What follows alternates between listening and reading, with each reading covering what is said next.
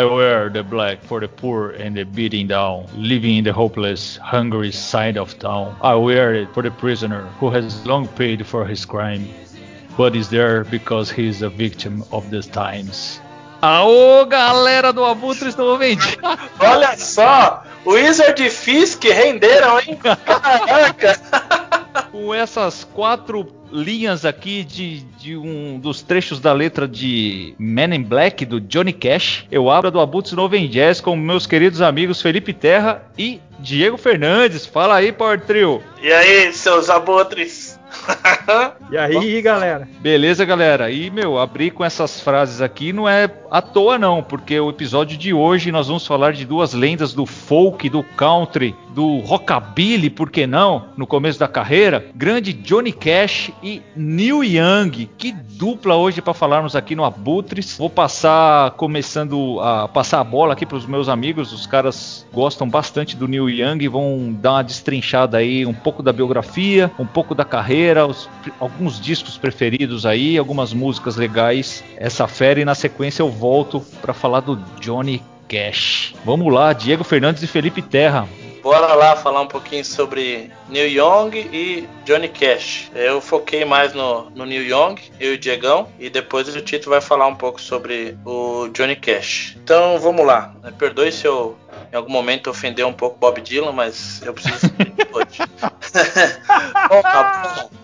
É, galera, é, antes de mais nada, ou antes de tudo, né? Quero deixar claro aqui que falar do Neil Young não é muito fácil, assim. Não é tão fácil quanto parece. Primeiro, o Diego e eu vamos concordar que o cara não tem disco ruim. E eu não sei ainda, né, como que o Bob Dylan insiste em ser ouvido, assim, sabe? É foda, meu, de verdade. Mas tem gente que gosta, né? Tem gente que fala, não, Bob Dylan, não sei o que lá, mas, meu, não tem como comparar Neil Young e Bob Dylan, né? Eu e o Diego até tava discutindo essa semana que passou aí, que, pô, não tem como ouvir Bob Dylan sendo que Neil Young existe e tal, e realmente não tem. E só uma curiosidade rapidinha aqui do, do Bob Dylan, não sei se vocês lembram de um, uma celebração que ele fez de 30 anos, que ele juntou uma galera pra cantar com ele, meu. E ele colocou Neil Young pra cantar com ele, velho. Aí ele se matou, né? Se jogou do penhasco, porque não tem como, velho. É foda demais. Eu tava ouvindo esse, esse som hoje. Falei, mano, não acredito que ele colocou Eric Clapton, colocou um monte de cara fudido da música pra cantar no, tipo, no aniversário dele, assim. Foi muito louco, é foda. O Neil Young, né, é um cara que tem muito disco, muita parceria, estilos, formações musicais bem interessantes. E o que acaba tornando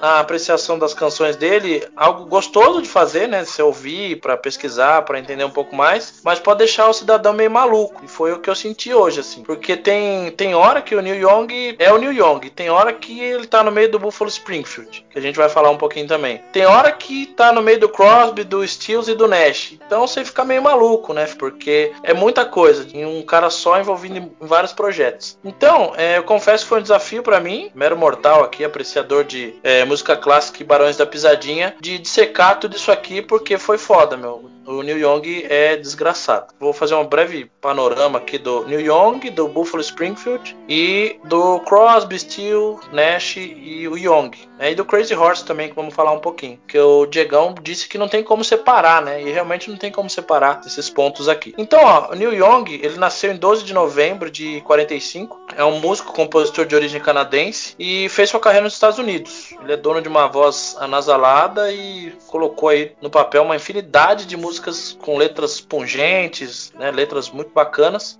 E podemos falar que ele é uma lenda do rock americano. Entretanto, tá? Como eu já disse ainda há pouco, é difícil colocar ele dentro de um, de um rótulo, né? De roqueiro, porque ele é muito mais que isso, tá? Ele é uma, uma mistura de várias coisas aí, pois o estilo dele é, é bem diverso. Então, o Neil Young ele desfila entre o rock, hard rock, folk, country, outras coisas mais que o Diego até vai comentar depois um pouquinho, acredito eu. Suas músicas, né, são feitas aí pra gente pegar a estrada, é, viajar, tem muito som legal, assim, letras, né, traduções, que a gente faz algumas traduções, tem letras muito bacanas. As formações de bandas com gaitas, banjos, batidas secas e guitarras sujas, acabam aí dando um, um charme a mais. É uma marca registrada desse músico aí que muita gente ama, né? Porque para odiar já basta alguns outros aí que a gente tem, já falou hoje. Não vou falar de novo dele. É, agora um pouco sobre os shows. Quando eu, o Neil Young né, montava shows, participava de shows, era tido como um show assim bem, bem característico de rock. E usualmente ele era acompanhado pela o Crazy Horse, que é, é, tem discos que ele, ele grava com essa banda, né, que é uma banda meio que vou chamar banda de apoio, tá? Que ele sempre grava ou com Crazy Horse ou com outras com outros músicos. Então a gente não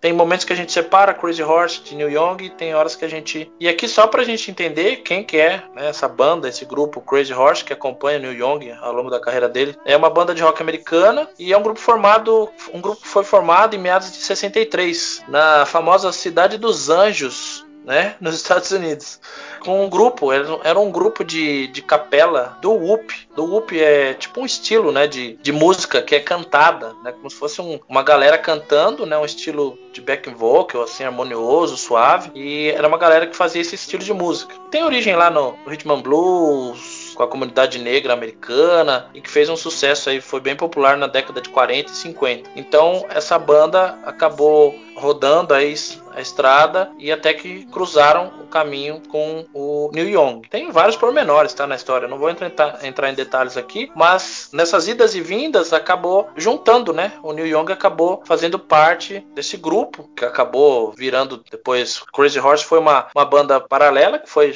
rumando para outros lugares e o Neil Young vira e mexe chamava eles para tocar juntos e tal. Em agosto de 68, mais ou menos, o Neil Young acabou também incorporando, fazendo parte aí de uma banda chamada Buffalo Springfield. O Diego, você gosta dessa banda aí, Diegão, ou não? Cara, eu gosto. É bem o comecinho ali, né? Depois de três discos, a banda acabou, né, morrendo e tal. Então, o Buffalo Springfield é uma banda é, curta e tem três ou quatro discos. E acho que o último é, é como se fosse um apanhado, né, de, de canções. Foi um conjunto bem singular, que até hoje causa certa confusão para classificar eles. Então, o Buffalo Springfield foi uma, uma banda que o Neil Young fez parte também. É, tinha raízes ali no blues, mas era um, uma banda que não, o pessoal não conseguia enquadrar muito bem o estilo deles. Eles é, tinham harmonias trabalhadas e temas bem elaborados, um padrão fora assim do comum, sabe? E deixava, acabava deixando eles fora do, do caldeirão das bandas psicodélicas e outras bandas que existiam na época. Era de fato uma puta banda, tá ligado? Mas é, eles acabaram não chegando ao topo, não, não houve aquela explosão. O próprio Neil Young, certa vez, falou que, tipo, eles eram um vulcão prestes a explodir a todo momento e jogar lava para todo lado, mas é, a erupção nunca vinha, sabe? Só veio depois que o Buffalo Springfield desmembrou tudo, foi cada um para um canto e eles acabaram é, seguindo carreiras solos, né? Carreira solo e cada um foi para um canto e daí parece que a coisa engrenou, mas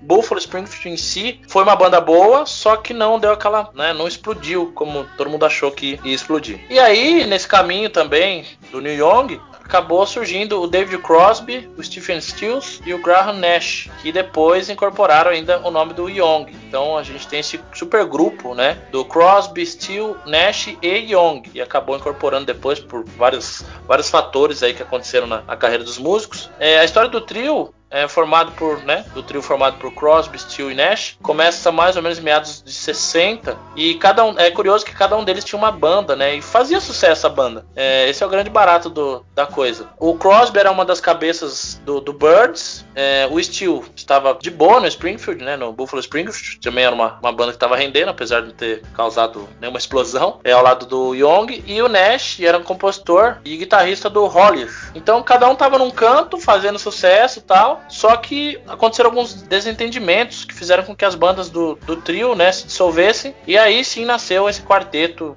que levaria a assinatura do Cross, do Crosby, do Steele, do Nash e Young. Então acho que aqui, né? Acho que aqui tá na hora já de dar uma, uma fechada e arrumar um negócio pra galera entender. Em resumo, tá? As histórias do Neil Young, do Crazy Horse, Crosby, Steele Nash e do Buffalo Springfield também, né? Se cruzam com uma grande, se fosse uma grande história, assim, sabe? Que você tem vários pedaços e elas vão se juntando, se separando, depois junta de novo, até o momento que algumas, né, deixaram de existir, mas o Neil Young continua na, na ativa até hoje, assim. O Diegão depois vai explorar um pouco disso e ele comentou um pouco antes da gente começar a gravação aqui que o, o Neil Young meio que teve uma montou uma cartilha pilha e começa a repetir, né, algumas coisas. Não é isso, Diegão? Você vai falar melhor disso depois, né? Não tem como comparar depois. Eu tava contando aqui os discos do Neil Young. São mais de, 40, de 50 e poucos álbuns. Um negócio assim, é muita coisa, né? Tipo, o cara fez sucesso pra caramba. Né? O, o Neil Young era conhecido pela galera porque ninguém enxergava o motorista dentro do carro.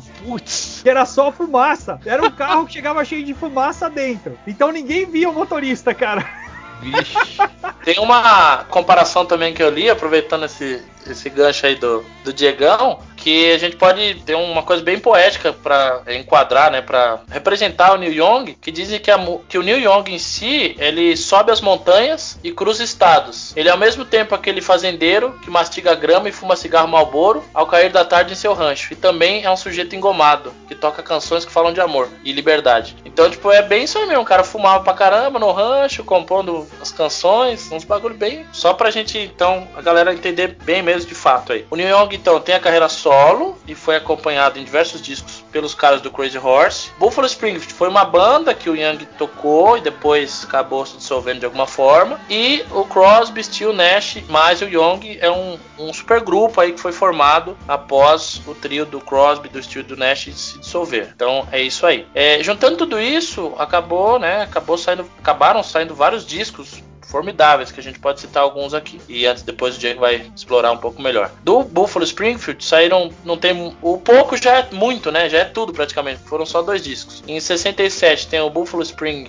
Springfield Again e o, em 68 Last Time Around. Depois tem as participações aí, as obras, né, os, os, álbuns aí com Crosby, Steel e Nash, o Neil Young. De 70 tem o Deja Vu, em 71 o Four Way Street e em 88 o American Dream. Finalmente chega o Neil Young solo, tá? Que daí eu destaquei aqui só alguns discos que ah, o Diego vai provavelmente vai combinar comigo nessas escolhas aqui. É de 70 tem o, o After the Gold Rush, 72 tem o Harvest, que é com The Stray Gators. É, esse Stray Gators é um, um, um, não é um grupo, né? Mas era o nome que ele, o Neil Young deu para a galera, para os músicos que acompanhavam ele nessas pequenas turnês, né? De 71 a 74, por aí, 73, que acompanhou ele no, nos discos Harvest e Time Fades Away. É, então, 73 tem o Time Fades Away, né? 89 Freedom, que eu gosto bastante. E 92 tem o Harvest Moon. E agora tem que concordar com o Diego, que essa semana a gente conversou. E ele, eu falei que tinha gostado mais do Harvest Moon, né? Mas na verdade eu confundi. Realmente eu gosto mais do Harvest, de 72 que é bem melhor. E canções preferidas: o Harvest, a canção Harvest, que leva o nome, After the Gold Rush, que também é o nome do álbum, Only Love Can Break Your Heart, After the Gold Rush, de 70, traduzindo aí, né? Somente o amor pode quebrar seu coração, umas letras bem, bem interessantes. Rock in the Free World, de 89, que tá dentro do álbum Freedom. E tem uma do que tá dentro de um álbum que ele gravou com Crazy Horse, que é o Surfer Joe and Mo, de 81. E é isso aí, galera. O New Young é um cara que eu aprendi a gostar, né? O Diegão que me apresentou esse cara aí, né? E eu gostei bastante do estilo dele. Então vamos falar um pouco aí dos discos do Neil Young, esse canadense que todo mundo vê lá arregaçando com a guitarra. Uma galera aí da, da, da minha época deve ter conhecido o Neil Young desse, desse rolê aí com a Georgian. E, meu, quando você vê o velho lá fuzilando aquela Les Paul, cara, você não bota fé que ele, quando criança, foi diagnosticado com epilepsia e poliomielite.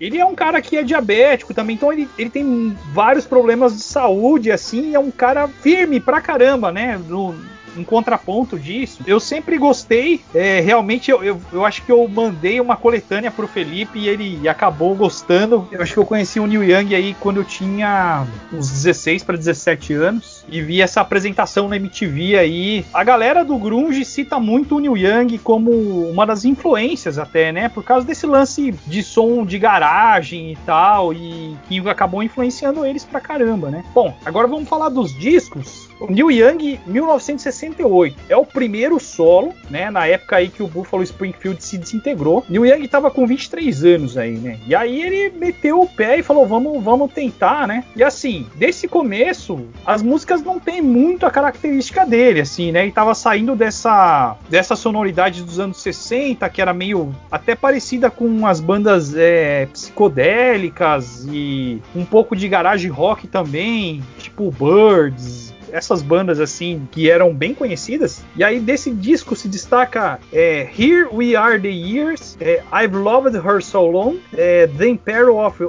Iomi, The Old Laughing Lady e I've Been Waiting for You. São, são sons aí que são destacados aí desse disco, que é bem legal. Mas ainda não tem a, aquela veia do New Young, assim. E aí vem o Everybody Knows This Nowhere. Cara, esse disco é um dos melhores. Assim, fácil um dos melhores. Eu não, não sei se o Felipe concorda comigo. É o disco que tem Cinnamon Girl, Cowgirl in the Sand, tem o Down by the River. É, é, que esse disco ele é bem country assim. E eu acho que é aí que ele começa a entrar nessa veia, né? Aqui tem o Crazy Horse. O, o trio composto lá do, do Crazy Horse tá nesse disco, né? Mas eu acho que aí já tem aquela cara dos sons solos do, do Neil Young. Eu gosto bastante desse disco. E tem esses três sons aí: Cinnamon Girl, Down by the River e Cowgirl in the Sand, que são bem legais. Eu gosto da capa desse, desse disco aí, é a capa que ele tá encostado numa árvore com um cachorro no ato Isso, nossa, a capa é muito bonita, né, nossa, né, cara? A capa é boa, cara. Ele tá com a camisa xadrez, meio lenhador, né? Muito louco essa capa aí.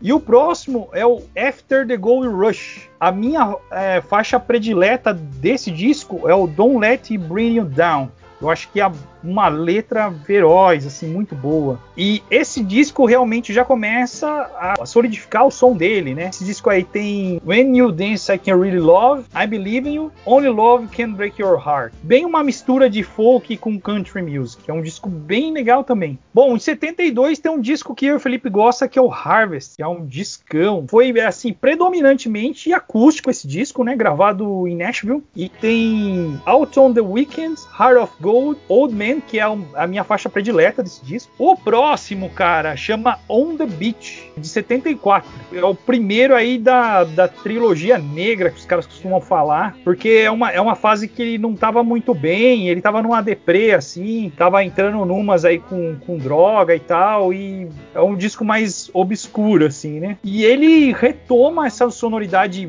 bem para baixo aí do Harvest. O Harvest é um disco muito para baixo, né? Daqui tem algumas faixas, Walk On, For the Eternal Motion Pictures. Então acho que são essas aí que são bem legais. É um, é um disco para baixo, mas eu gosto bastante. Tem então uma sonoridade bem legal assim. Tonight's the Night, que é de 75. Pô, isso é bem rock and roll, assim. Aí tem algumas faixas que, que, são legais também. Tem Mellow My Mind, Roll Another Number, Tired Eyes, Lookout Joe, World on Ice Stream, são bem legais assim, eu, eu gosto. Olha, 75 tem um disco de tirar o chapéu, chama Zuma e é com Crazy Horse. Esse é o que encerra aí essa trilogia tal dele aí que, que ele tá meio para baixo. É, tem uns solos nervosões assim. Aí tem três sons aqui que eu acho bem legal: Don't Cry No Tears, Bearstool Blues e Stupid Girl. São bem legais. Bom, tinha comentado com, com vocês de um disco. Se você não conhece Neil Young e quer conhecer, tem um disco para você fazer isso. Chama Decade. É uma coletânea, tem todas as fases aí, desde o Buffalo Springfield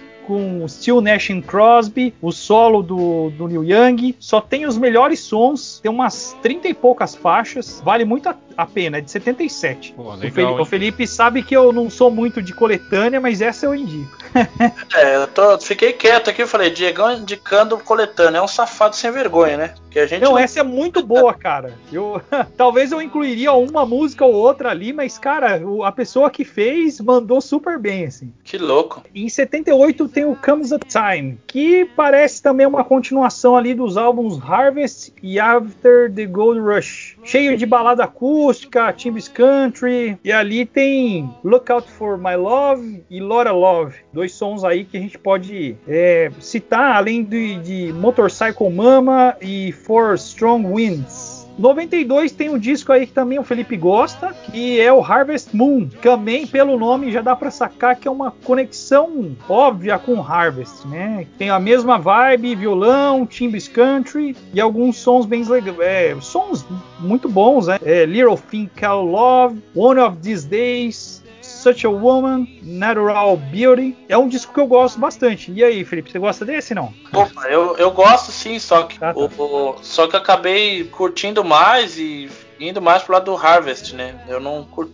Não é que eu não curti, né, esse Harvest Moon, mas é escancarado, né? Uma continuação, até o título foi bem criativo. Esses são os discos que são os meus prediletos, assim. Eu acho que depois é importante ressaltar que nos anos. A partir do, do final dos anos 90, a sonoridade do, dos discos do, do Neil Young ela segue numa linha contínua, assim, é bem linear, então não tem nada muito surpreendente, porque, por exemplo, nos anos 80 ele fez tanta coisa diferente, fez sons meio heavy metal, outros sons com, com piano eletrônico. A galera até não entendeu muito, mas os anos 80 foi bem agitado aí pro Neil Young, né? Mas assim, depois dos anos 90, assim, ele seguiu numa linha contínua, bem linear a carreira dele, assim, bem pautada mesmo no, no country, no folk, né? Mas é, é um, um, artista fenomenal. Eu sou fã de carteirinha dele, né? Então, beleza. O... Agora o Titão vai falar do nosso Johnny Cash. É isso aí, pessoal.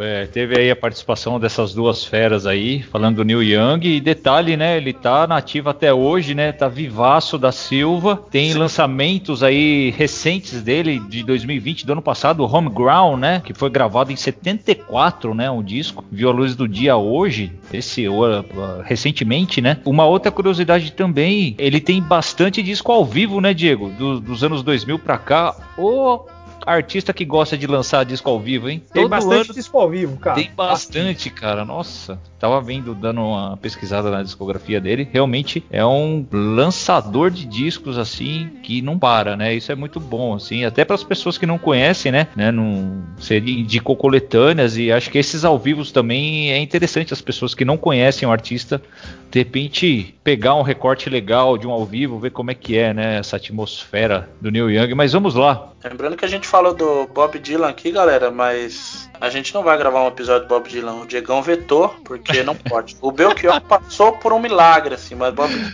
infelizmente. A não ser que vocês desçam o dedo no like aí, tipo, um milhão de curtidas, daí pode ser que ele libere Bob Dylan, mas fora isso, não.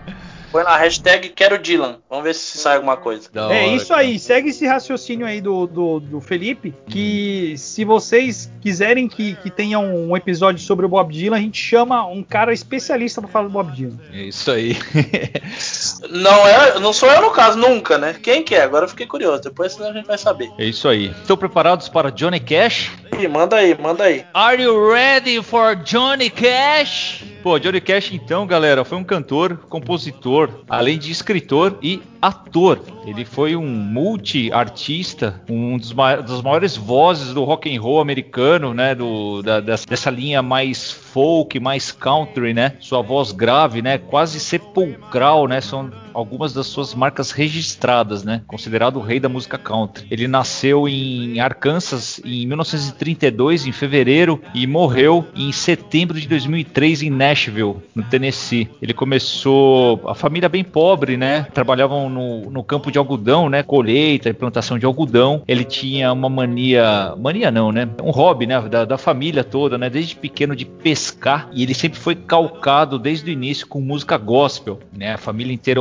ouvia, eles eram bem religiosos. E um fator bem triste que aconteceu, tem até na biografia do Cash, em 1944, quando ele tinha 12 anos, ele perdeu um irmão, cara. Era um irmão parceiro dele de vida, assim, que batia mais ou menos um pouco da idade. Ele era muito chegado os dois, eles tinham uma sintonia muito grande. O Cash nesse dia foi pescar, não foi a aula, né? Era para ter trabalhado com o irmão no, na colheita de algodão, acabou não indo, foi pescar nesse dia. Falam que era pro irmão ter ido pescar com ele, também não foi, resolveu trabalhar também. E o irmão se envolveu num acidente de trabalho, ele foi quase decepado, assim, pela metade do corpo, assim, foi bem feio a coisa. Cash, ele sempre carregou essa culpa, né? Essa culpa, ele sempre se culpou pela morte do irmão, né? Por não ter levado o irmão para pescar junto com ele naquele dia, por diversos fatores. Teve sonhos com o irmão e tal, né? É, dedicou músicas, enfim. Foi o Cash, assim, um divisor de águas esse acontecimento. Ele começou a tocar violão desde cedo também, logo após ocorrido. Ele foi chamado para o exército, na Força Aérea Americana, e lá ele também compunha algumas canções. Uma das suas mais famosas canções foi composta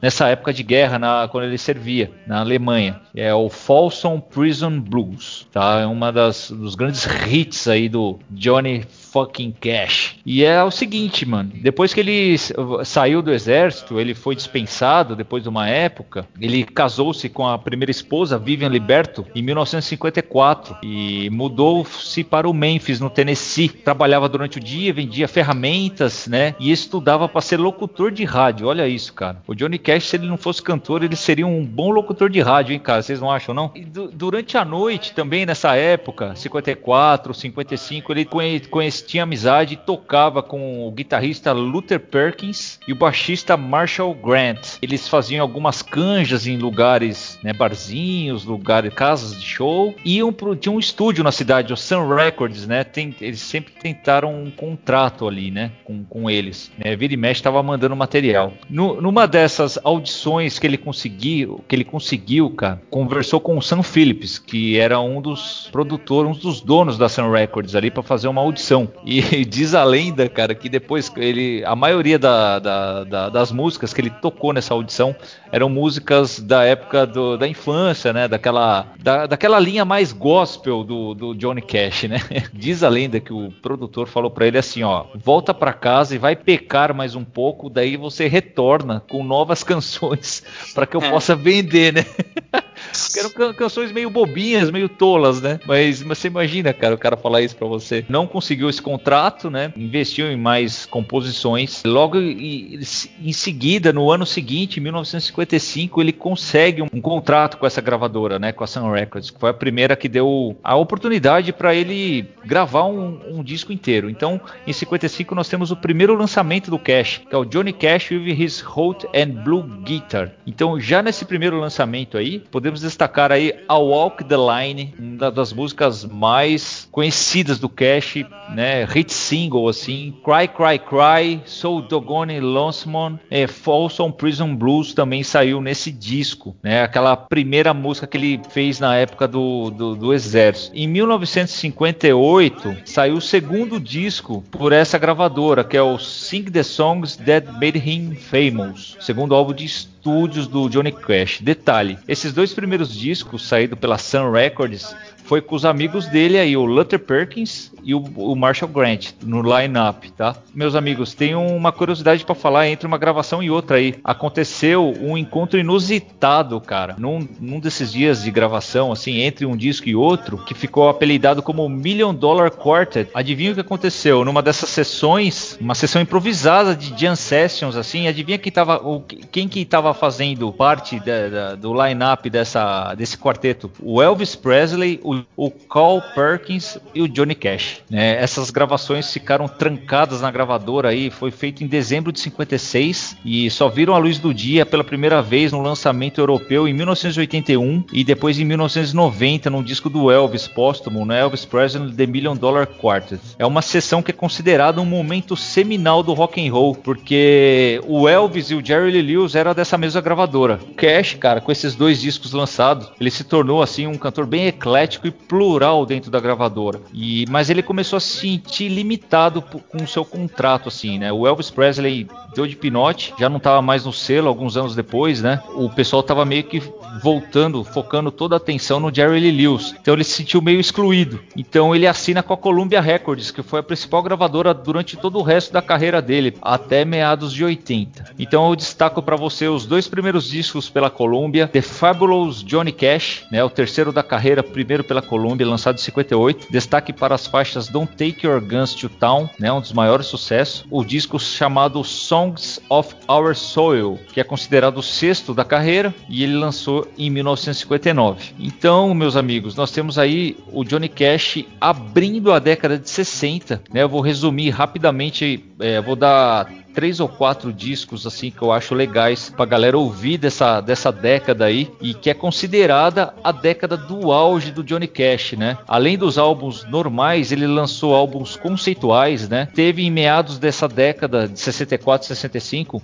a parceria com a June Carter, que viria a ser a sua segunda esposa, que ele ficaria pro resto da vida, né? E gravou discos com ela também. Inclusive o filme Johnny and June, né, que o, o Joaquim Fênix, né, da Reese Witherspoon interpretando o Cash e a June, eles fazem é, realmente um recorte dessa época aí, né? Que eles se conheceram e tal. E é, um, e é uma década ruim também na parte pessoal, que ele fica viciado em barbitúricos e remédios para aguentar o tranco da vida na estrada, né? Ele começa a ficar viciadão para ficar acordado, poder dormir, não, não dormir, né? Dormir o menor tempo possível, né? Ficar mais acordado e aguentar o tranco das turnês. Praxe, né, meu? Todo artista que não usou droga nessa vida. Então vamos lá, passar rapidamente pela década de 60. Foram mais de 20 lançamentos entre discos, discos conceituais, discos ao vivo e coletâneas. Então vamos estar o Ride This Train de 1960, primeiro álbum conceitual do Cash. É, o álbum foi anunciado na época como um diário de viagem, vamos dizer assim. Cash narrava, né, é, tinha uma narração falada antes de cada faixa para dar um contexto, em vários casos interpretando personagens históricos e descreve diferentes destinos dos Estados Unidos visitados de trem. Então esse disco aí eu indico para vocês flerte também do, do Johnny Cash com o movimento beatnik. Esse lance de ser livre e tal, tá viajando de um lugar, de um estado para o outro, é bem bacana. The Sound of Johnny Cash de 62 tem várias canções legais aí. In the Jailhouse Now, né, que era um cover do Jimmy Rogers, alcançou a oitava posição nas paradas da country da, do ano, que foi lançado. Delia's Gone, que o Cash regravaria depois na sessão dos American Recordings a partir de 1994. E uma canção canção chamada I'm Free from the Chain Gang Now. Também foi relançada postumamente em 2006. 1964 temos o disco I Walk the Line, regravações de vários sucessos anteriores até aquele ano. É um disco referência na carreira do cantor até aquele momento. Ganhou vários prêmios e fica de dica aí pra galera que não quiser pegar os discos anteriores. É uma bela de uma coletânea para conhecer o material do Johnny Cash. Aí nós temos mais dois discos conceituais dessa década que eu vou indicar para vocês vocês o Bitter Tears, Ballads of the American Indian, de 64. Ele enfoca a história dos nativos americanos nos Estados Unidos e todos os problemas, né, com invasões, mortes, aborda um tratamento injusto dado aos povos indígenas dos Estados Unidos. Um outro disco do ano seguinte, o Johnny Cash Sings the Ballads of the True West. Mesma coisa também. São 20 canções, um álbum conceitual, tem relação com a história do Velho Oeste americano. Então, inclui algumas algumas músicas aí, ó, The Ballad of the Boot Hill, Streets of Laredo, que ele regravou também esses sons depois é, nos American Recordings. O Mr. Garfield, também é uma terceira canção aí que indico, né, para vocês. Em 1965, nós temos o Orange Blossom Special, tem vários standards do folk e do country aqui, os standards das músicas padrões assim que viraram hits. Você tem aí The Long Black Veil, When It's Springtime in Alaska, Danny Boy and Wildwood Floor. Um disco bem bacana, procurem. É, além dessas canções, existem aí três covers aí de um certo cidadão aí que já foi escrachado aí no começo do podcast, um moço chamado Bob Dylan. Então, nesse disco nós encontramos nós temos três canções covers, né? It Ain't Me Baby Don't Think Twice, It's Alright e a Mama You Been On My Mind. O Johnny Cash foi um cara que dava muita oportunidade, eu vou chegar lá para falar um pouquinho, eles tiveram um programa de televisão no início dos 70, então ele dava muita oportunidade para galera que estava começando a carreira. Vou chegar lá, o Bob Dylan foi uma dessas pessoas, esses parceiros, e o Neil Young também. Falei que na década de 60 ele conhece a Johnny Carter e gravou um disco com ela em 1967, né, sete meses depois desse lançamento, que é o Carry On with Johnny Cash and Johnny Carter. Eles se casaram, ficaram parceiros aí até o final da vida. Então tem vários duetos pagáveis nesse disco. Tem o Jackson, o Long Legged Guitar Picking Man, que são duas músicas assim que ficaram bem famosas. Mas nem tudo são flores, né, meu? Então Johnny Cash, com o seu avanço sucesso com esses discos, né, com essas parcerias incríveis aí, relevando talentos como Bob Dylan, né, fazendo músicas é, em parceria com a sua esposa também, que era uma cantora bem famosa na época, era legal. O vício em drogas começa a aumentar, tem tentativas frustradas de suicídio, ele fica com depressão, meados dos 60 pro fim. Então Então teve, teve muito apoio dos, dos músicos né, mais próximos, né, amor, o apoio incondicional de June para ele superar esse período né, de reabilitação. Foi bem triste essa passagem da vida do Cash. Né? Teve envolvimento com prisões também, né? Foi, foi pego com, com droga na época, acabou respondendo processo por incêndio na, na casa, sabe? Foi um período bem bad vibe assim. Foi condenado em algumas ocasiões, mas não chegou a cumprir assim muitas noites na cadeia pagava-se a, a, fiança e to, tocava a vida. No final dos 60, a gente tem aí um especial do Cash. Ele fazia shows, pequenos shows em algumas prisões, né? Ficou muito famoso dois discos dele de 1968 e os discos de 1969 ao vivo dentro do presídio. E ele tinha muita compaixão pelo presidiário, né? Ele, ele tinha um outro olhar também para essas pessoas condenadas, porque ele era um condenado né? né, estava sempre envolvido com algumas polêmicas, né, sempre envolvido em, em, páginas policiais aí. Então ele tem dois discos assim históricos na música country, na carreira do Cash, que foi o At Folsom Prison de 1968 e o At the St. Quentin de 1969. Esses dois discos aí, então, eu indico para vocês, discos gravados de dentro das penitenciárias. Década de 70, meus amigos, o Johnny Cash voando, a, alçando voos mais altos. Ele, de 1969 a 1971, ele estreou seu próprio programa na televisão, na rede ABC, que a vida de Neil Young e de Cash se cruzam. Provavelmente o Young, pelo que vocês estavam falando, 1971, 1970, estava iniciando a carreira solo, né, o Diego, o Felipe? Isso aí. Nesses programas televisivos, Cash chamava o Neil Young para tocar, para dar uma palhinha, o Bob Dylan, estava sempre divulgando esses artistas aí, seus respectivos lançamentos daquela época. Inclusive chegaram até até morar na mesma vizinhança, na região de Woodstock, ali no estado de Nova York. Tanto o Cash e o Dylan, né? Eles eram meio que vizinhos, né? Um outro artista que recebeu bastante suporte do Johnny Cash nessa época do programa de televisão era o compositor Chris Christopherson, grande parceiro do Cash nessa época. Então vamos aos discos, né? Que eu vou indicar na década de 70 também. Tem vários lançamentos, mas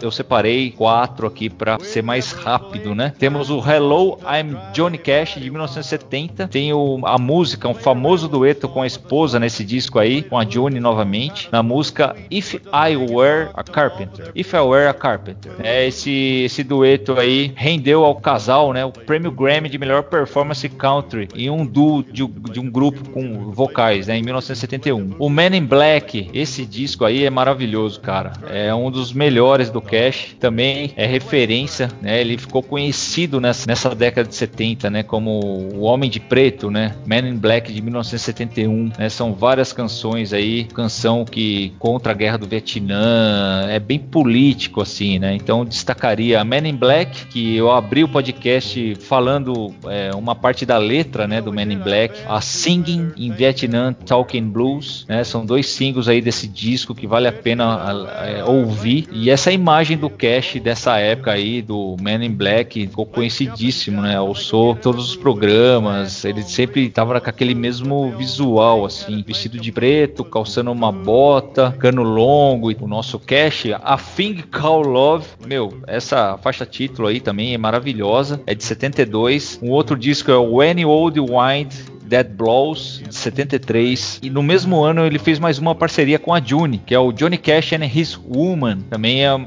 mais um disco aí em parceria com a esposa. Vale a pena vocês ouvirem. Década de 80, o Cash meio que meados dos 70 começou a ficar mais em baixa e tal, mais esquecido, né? Teve alguns lançamentos, né? Ele ainda tinha contrato com a Columbia, né? Mas ele meio que ficou meio andarilho, meio nômade, né? Vamos dizer assim, né? Ele começou a fazer muitas parcerias nesse início dos anos 80, né? Apesar de lançar alguns discos, né, de carreira solo, e ficou meio que pulando de galho em galho, colocar alguns acontecimentos bem legais que teve, né, na carreira ali. Ele montou um super grupo, cara, na verdade, né? Tinha uns músicos amigos aí, o grupo chamava The Highwaymen. Então ele teve gravações com esse super grupo, né? Se eu não me engano, eles lançaram até uns discos aí em 1985. Investiu na carreira de ator, então ele participou de, de alguns filmes e séries, né? De televisão. Em 1981, o The Pride of Jazz Harlem. 1983 fez papel de um xerife no Murder in Coweta Country. Tem até uma passagem engraçada em 1982. Ele conheceu o Ozzy, cara, e seu único filho tá fã do Ozzy e levou o filho no backstage no show do cantor em 82, cara. Você até comenta, né, acho que em entrevistas depois ou, ou, biografias que foi um momento que o Ozzy ficou muito emocionado porque o Ozzy é, é, é, era fã do Johnny Cash, assim, de carteirinha, né? Curtia pra caramba. As gravações dos anos 80 não, não conseguiram provocar nenhum impacto significativo nas paradas de sucesso igual era em 60 e 70. Ele até troca de gravadora nessa época. Ele sai da Columbia e assina com a Mercury. As, os lançamentos desse, desse período não são tão, tão legais. Destacaria nessa década de 80 duas coisas legais que ele lançou. Em 1984, ele fez uma autoparódia intitulada Chicken and Black, para brincar com o termo Man in Black, que era o seguinte, não é um disco, na verdade foi uma música que ele gravou. A letra fala sobre o cérebro do Cash ter sido transportado para uma galinha e no lugar o Cash recebe os e no lugar o Cash recebe o cérebro de um ladrão de pan troca. Ele faz esse essa viajeira nessa música assim, que é meio uma tiração de sarro com ele mesmo, né? Desse pouco sucesso que ele estava alcançando né, nesse período, né? Briga com gravadora, não estava lançando nada legal, então ele meio que faz uma paródia. O Chicken and Black é, é, é uma música que saiu em 1984. Protesto ali, né? Uma, ele escolheu gravar uma música intencionalmente ruim, protesto contra o tratamento que ele estava recebendo da Columbia, né? Até então era sua principal gravadora nesse período que ele, alguns anos depois, ele, ele trocou. E em 1986 ele gravou Class of 55, Memphis Rock and Roll Homecoming. É um álbum extraordinário que reúne só músico fera, assim. Ele reuniu o Carl Perkins, o Jerry Lee Lewis, o Roy Orbison e o, e o, e o próprio Cash, né? Eles lançaram em maio de 86 esse descasso aí. É um álbum produzido pelo Chips Moman, como se fosse um tributo pro Elvis Presley, vamos dizer assim, né? Uma comemoração, né? De, desses jovens aspirantes à música que eles tinham lá atrás, na década de 50, lá no começo. Eles reviveram esse toda essa atmosfera de início da carreira. Eles, logicamente, já consagrados em 86, gravando esse descasso aí. Vale a pena a galera conferir. Um fato muito importante aconteceu na carreira do Cash no final dos 80. Ele estava encostado, estava na, na, Mercury com alguns lançamentos não tão impactantes, vamos dizer assim, estava gravando disco por gravar, assim, cumprir tabela, vamos dizer. Cash, meu, viveu o auge da carreira em 60, 70, estava realmente encostado nessa época. Um fator primordial ajudou a levantar, cara, músicos do pós-punk britânico. Em 1988, vários músicos criaram um álbum tributo com as principais interpretações interpretando as principais músicas do Johnny Cash, né? Então pegaram várias bandas indie rock britânicas de, daquele ano ali, revisitaram a carreira do Cash. O Cash ficou assim entusiasmado com o projeto, né? Ele ficou assim emocionado, né? se sentiu conectado com essa nova geração de músicos, né? Para ele assim para carreira e pro, pro ego, né, meu? Ele voltou a, a ser o velho Cash ali, vamos dizer assim, renasceu, né? Foi sua carreira rejuvenescida e a partir da década de 90 impulsionou uma popularidade maior para um público que não era tradicional do, do country, né? Pegou uma galera mais nova, uma galera do punk HC, uma galera do alternativo. Então, em 1991, ele grava uma versão do Man in Black para uma banda punk cristã, One Bad Pig, apesar do meio paradoxo, né? Meio contraditório, uma banda punk cristã, esquisito, mas ele gravou o álbum dos caras lá, Ice Cream Sunday de 1991. Em 1990 1993 ele canta num disco do YouTube, o Zuropa. Esse disco aí acho que todo mundo conhece, né, Diegão? É bem populares do YouTube na década de 90, né? Sim. E ele, ele canta na canção The Wanderer. E aí, meus amigos, 1994, sob a supervisão do Ricky Rubin, né, oferece um contrato ali pro Johnny Cash fazer as sessões do American Recordings, que eram sessões de regravações de canções antigas. Bicho, são as últimas gravações em vida do Johnny Cash, né? O Diego até comentou ali um, um alguns minutos atrás. São várias sessões, então a primeira sessão saiu em 1994, ganhou vários vários, melhor álbum folk contemporâneo, ganhou o Grammy. Meu, foi, foi animal essa primeira gravação do American Recording de 1994. Né? Eu destaco aí, ó, do Tom Waits, a música Down There by the Train. 1996, ele se juntou nada mais nada menos com a galera do Soundgarden, Quinteio, o baixista Chris Novoselic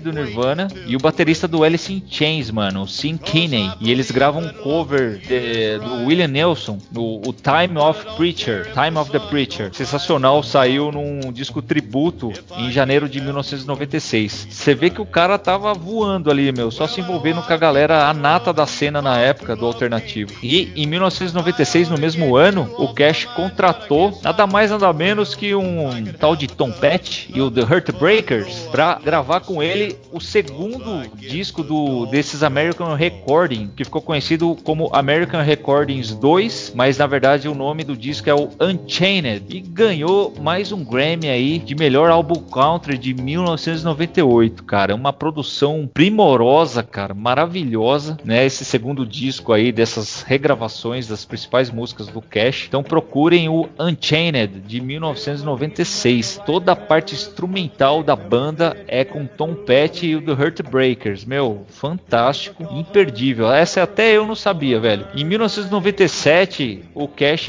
reescreveu a sua autobiografia. Ele tinha lançado em 1975 uma autobiografia, mas ele viu ali que realmente tinha coisas que precisavam ser recolocadas no lugar e acrescentar mais coisas. Então ele fez uma nova biografia dele mesmo, é, chamada Cash The Autobiography de 1997, que eu li, que é muito bom o livro, cara. Em 1997, meus amigos, em pleno acordo ali com os, as gravações e o sucesso, né? A carreira do Cash se levantou novamente, mas infelizmente, cara, no ano de 97 ele foi diagnosticado com uma doença neurodegenerativa, a síndrome Shy-Drager, né? Uma espécie de atrofia dos, dos músculos. Inicialmente, o pessoal achava que era mal de Parkinson, né? Mas depois de um exame mais aprofundado, viram que realmente era essa síndrome aí rara e os médicos deram 18 meses de vida, um ano e meio de vida pro Cash, velho. Você imagina o desespero da família, né? Da, da esposa, né? O cara com um contrato de gravações, né? Logo em seguida ele foi internado aí, teve que interromper turnês, né? Porque esse retorno do Cash com os discos fez ele fazer shows ao vivo também, né? Então ele voltou a participar de grandes festivais, virou um artista cult, vamos dizer assim. E ele precisou interromper isso. Ficou, teve uma pneumonia em 1998 bem severa, ficou hospitalizado alguns meses. Nós temos aqui os dois últimos discos da carreira do Cash em vida, que foi o American 3, que é a parte 3 do American Recording, que é o Solitary Man, do ano de 2000, o American 4, The Man Comes Around, de 2002. Esse American 4, eu acho que é o disco que o Diego mais curte, né, Diego? Porque aqui ele tem as, os covers cara, das bandas de rock, assim, mais, mais atuais, umas bandas mais contemporâneas. Então ele faz versões do Hurt, do Nine Inch Nails, que é algo extraordinariamente lindo. Faz versões do Depeche Mode, o, com o Personal Jesus. Vocês ouviram esse disco, né, o Diegão? Pô, esse disco é demais, cara. Eu gosto pra caramba. Meu, a, a versão... a versão de Hurt é maravilhosa, cara. Meu, eu choro na versão de Hurt, cara, porque eu nunca vi uma versão tão, tão emocionante assim, cara. Ele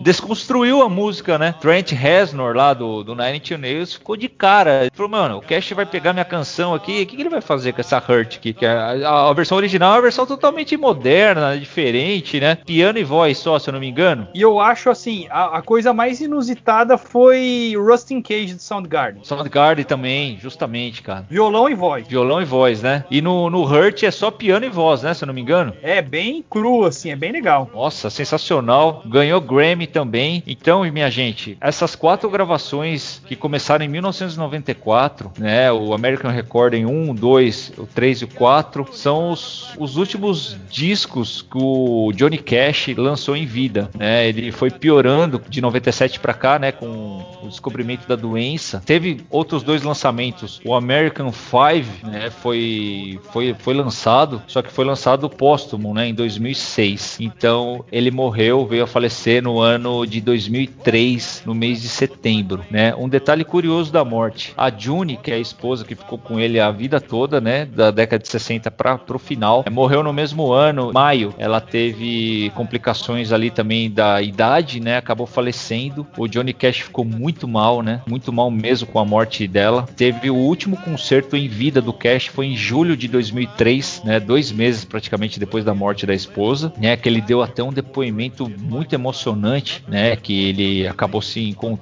com o espírito e tal, que acho que ela apareceu para ele num sonho, meio que introduziu o show nessa vibe assim, bem emocionante. Foram as últimas palavras ali em vida, né, num show ao vivo do Cash. Não, 2003. E 2006 veio o último dessas gravações do American, o American 5 A Hundred Highways, que foi um lançamento póstumo. É isso, uma carreira brilhante, né, envolvida com várias polêmicas também, né, uso de drogas, abuso, prisões, mas uma carreira sólida ali que foi ressuscitada pelos punks digamos assim.